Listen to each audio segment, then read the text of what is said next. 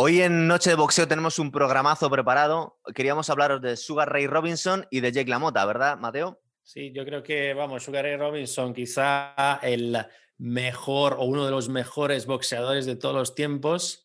Y Jake LaMotta, pues uh, un tío que, a pesar de todo, todos los golpes que recibió, murió súper mayor, creo que tenía 95 años cuando se murió, y vamos, y fue el protagonista de unos combates brutales eh, contra Sugar Ray, perdió 5 de 6, pero fueron combates increíbles. Hijo de padres italianos, por eso te lo has pedido tú también. Siempre barres para casa. Y, además inmortalizado por el peliculón de Martin Scorsese y protagonizado por Robert De Niro, ¿verdad? Que es lo que le ha llegado al gran público, la película de Toro Salvaje. Toro Salvaje, una película donde lo pone a parir. De hecho, de hecho Vamos, una de las anécdotas cuenta que después de, del estreno, al que asistió obviamente Jack LaMotta con una de sus ex esposas, estuvo un montón de, estuvo casado con muchísimas mujeres, todos mm, matrimonios fracasados, pues cuando salió del cine le dijo a su exmujer, pero yo era así, y la exmujer le dijo, no, tú eras mucho peor que eso. o sea, que, flipante. De todas maneras, no vamos a meternos mucho en, mucho en la película porque estamos preparando un programa para cine que hemos conseguido liar a Mateo para hacerlo también. Pero os vamos a hablar un poquito de los dos. Y obviamente os tenemos que hablar de Sugar Ray Robinson, que está considerado por muchos el mejor boxeador de todos los tiempos. Ya sabéis que esto, bueno, toda la gente es muy discutible, pero es que fue nombrado como, como la referencia principal por Mohamed Ali, que él mismo se declaraba, yo soy el más grande que ha habido, pero bueno, pero Sugar Ray Robinson rompemos una lanza a favor de él, ¿verdad? Hombre, para mí fue uno de los grandes, es, vamos, luego veremos algunas imágenes, pero fue un boxeador muy elegante, un boxeador de los pesos medios, luego subió al peso semipesado, pero vamos, su peso era el peso medio, y es un boxeador que entre el año 1940 y el año 1951 ya ha ganado 127 peleas perdiendo solo una, la que perdió contra Jake LaMotta. Luego a partir de ahí es verdad que en los siguientes años, antes de retirarse, empezó a perder algunas peleas más, pero vamos, un 127-1 me parece brutal. Y además ganaba eh, pues haciendo un recital, dando un recital de gran boxeo, de grandísima técnica, la verdad. Fijaros, vamos a hablaros un poquito, para empezar, del récord.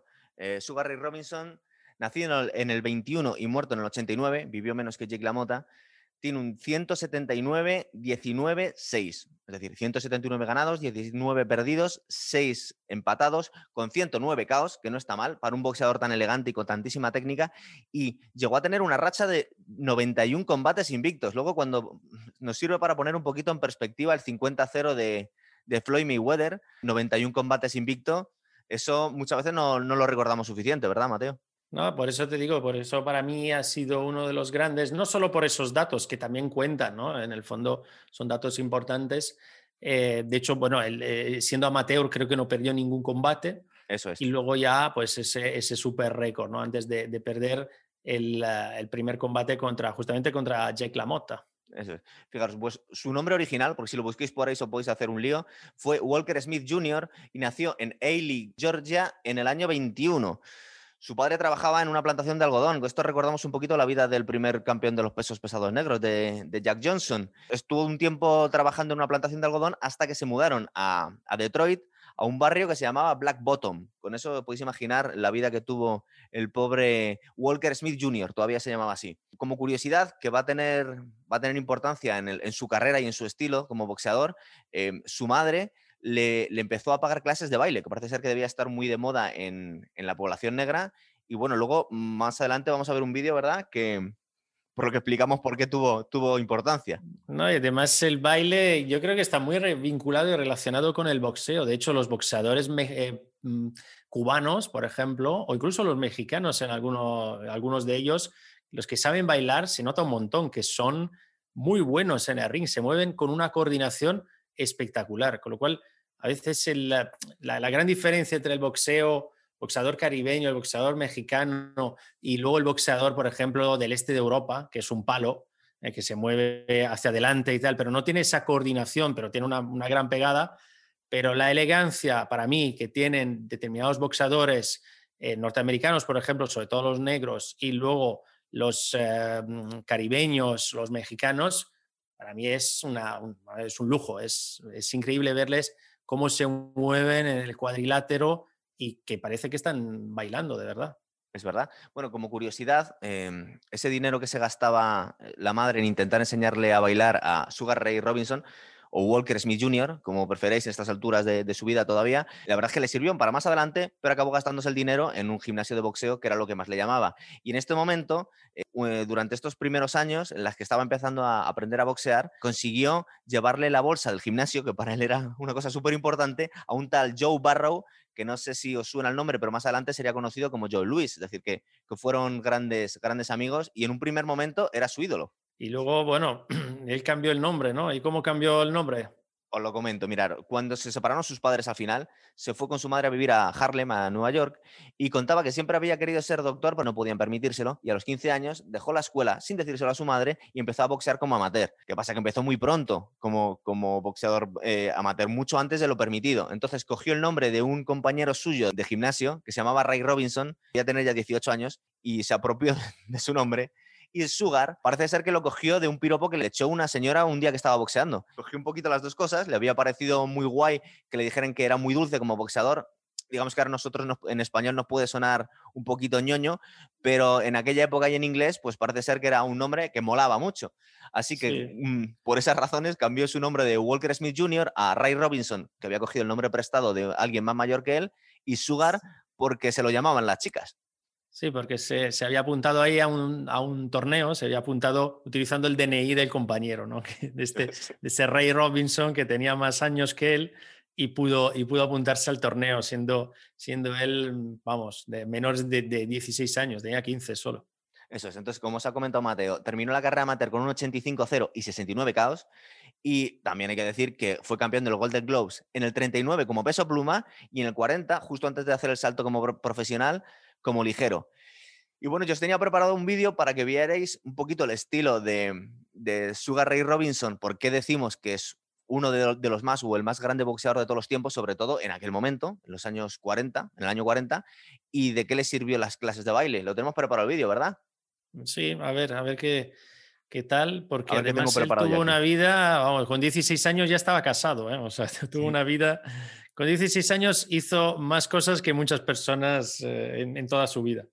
Aún así, creo que su vida sentimental era más estable que la de Jake LaMotta. Bueno, ya lo comentaremos luego. ¿sí? Bueno, como curiosidad, aquí le veis bailando con Jim Kelly. rhythm, man, rhythm. Oh, you mean. Yeah. A mí este vídeo me ha dejado, Mateo. Tiene ritmo, tiene ritmo. Un poquito.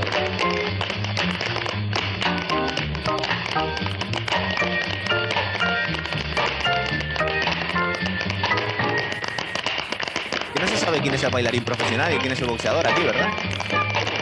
Sí, eso se ve luego en el, en el ring. Y sobre todo en el ring la diferencia entre él y Jake LaMotta, ¿no? Dos estilos totalmente distintos.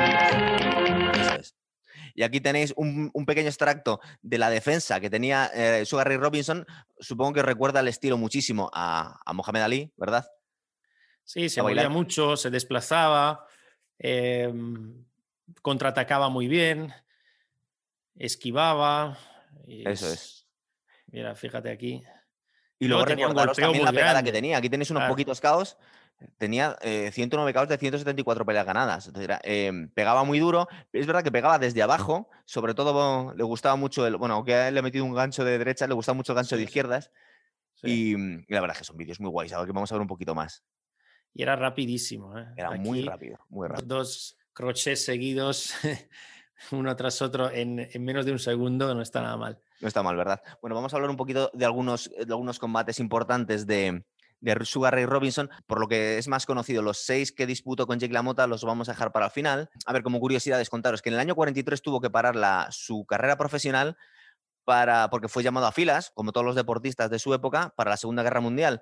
Pero su labor fue de animar a las tropas, era como la, la que pues, su amigo y su ídolo, Joe Louis, la que las concentraciones de tropas, animándolas, haciendo exhibiciones de boxeo. Y la verdad es que él siempre comentaba que había quedado muy desencantado por el trato tan racista que, le daban en el ejército. De hecho, en aquel momento no hay que olvidar que eran todavía cuerpos segregados, es decir, que los negros no peleaban eh, junto con los blancos. Como curiosidad, yo me he acordado de, la batalla que hubo política en las Olimpiadas del año 36 con la, supuesta superioridad área de, de la raza alemana y cómo fue humillada por Jesse Owens. Jesse Owens siempre comentaba que en realidad, aunque obviamente Hitler iba con el campeón alemán, y fue realmente humillado delante de todo el mundo porque le pasó por encima eh, el atleta negro, luego le trató muy bien, es verdad que fuera de cámara, sin que no lo viese nadie, pero que se acercó, le dio la mano, le felicitó y dice que fue algo que no vio cuando volvió a Estados Unidos, que aunque había ganado las medallas de oro por su país, que todavía no le dejaban comer en algunos restaurantes, es decir, que en aquel momento todavía había un racismo brutal en la sociedad de Estados Unidos. Y también me estaba acordando cuando hablamos de, de los combates entre Max Smelling y Joe Louis, que contaban que es que Max Smelling había sido amigo de Roosevelt y solo cuando fue una batalla política, Roosevelt se mojó y, se puso del lado de Joe Louis. Es decir, ¿qué os quiero decir con esto? Que en aquel momento todavía, y lo vamos a ver más adelante, sufría muchísimo racismo la, población negra y los deportistas negros, ¿verdad? Sí, yo durante muchísimo tiempo, vamos, las eh, revueltas eh, para raciales de los años 70, por ejemplo, incluso después, incluso los años 80, principios de los años 80, y hoy en día también, no te creas que, o sea, hombre, evidentemente la, situación ha mejorado mucho, pero sigue habiendo brotes eh, eh, de racismo importantes. Eso es. Hasta el año 46 no le dieron una oportunidad para disputar el título de los pesos medios. Fijaros ya la racha que llevaba y era considerado por muchísimos como el mejor boxeador, de, por lo menos del momento, estaba clarísimo, pero no le dejaban un, no, no le daban una oportunidad para obtener el título. Nos acordamos un poco del programa que hicimos de Jack Johnson, que le pasó lo mismo, le costó muchísimo que le dieran la oportunidad. Aquí se ha hablado también, y eso va a tener que ver en el programa de hoy, que mm, en justo en aquella época la mafia estaba muy metida en el control del mundo del boxeo y que de alguna forma también había, había trapicheos, había que dejarse ganar a veces para caer en favor de la mafia, pero él comentaba, Sugar Ray Robinson, que en realidad no tuvo grandes problemas con la mafia, se la aproximaron un par de veces e intentaron que se dejara ganar, pero él se negó y él achaca más em, estas dificultades para, para, que le dieran una, opción de ganar el título al racismo más que a la mafia. Como luego hablaremos de, Jake LaMotta, que sí le, echó bastantes culpas a, la mafia por, por, lo que no, por, por sus derrotas, ¿verdad?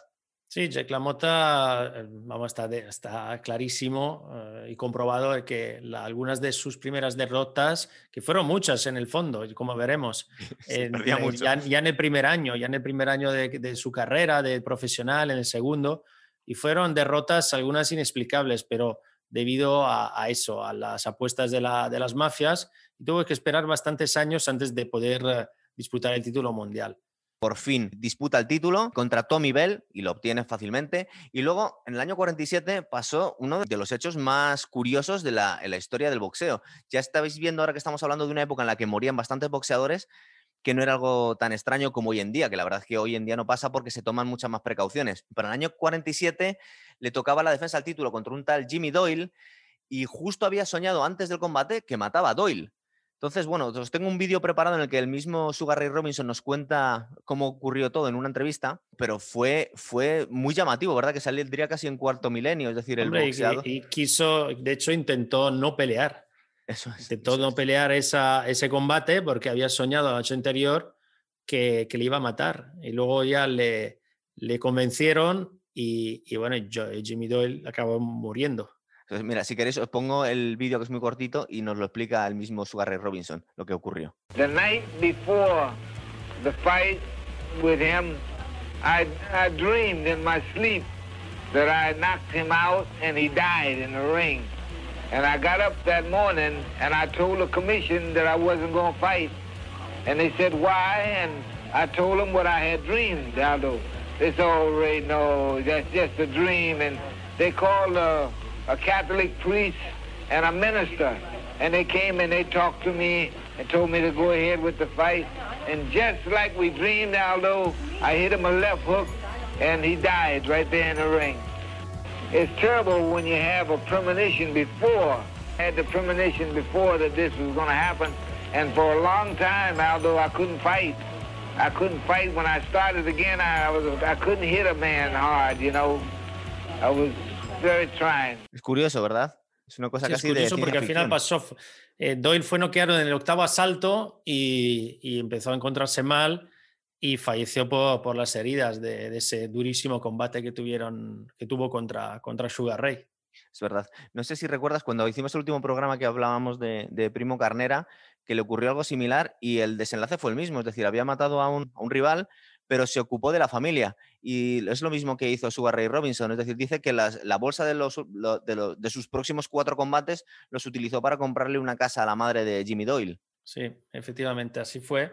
Y fue un gesto bonito y un gesto que, bueno, una desgracia que, que bueno, que le seguro que tuvo algo de repercusión en su carrera incluso. Pero fijaros que en la andrevista nos cuenta, no sé cómo andéis de inglés, pero nos cuenta que, que él luego tuvo problemas para pegarle duro a los rivales porque que le daba miedo. Es normal, claro.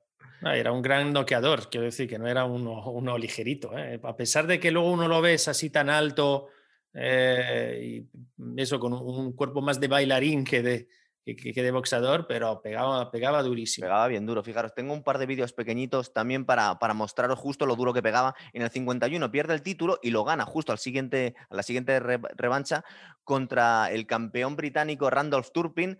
El primer combate lo perdió en Londres. Debían ser los, los árbitros un poquito caseros porque lo perdió en una decisión un poquito polémica. Y justo la siguiente le hizo un KO en, en Nueva York cuando disputó la revancha en el asalto número 10 después de dominar el combate. Y tengo aquí el vídeo preparado. Vamos a ponerlo. Lo duro que pegaba este hombre, ¿verdad?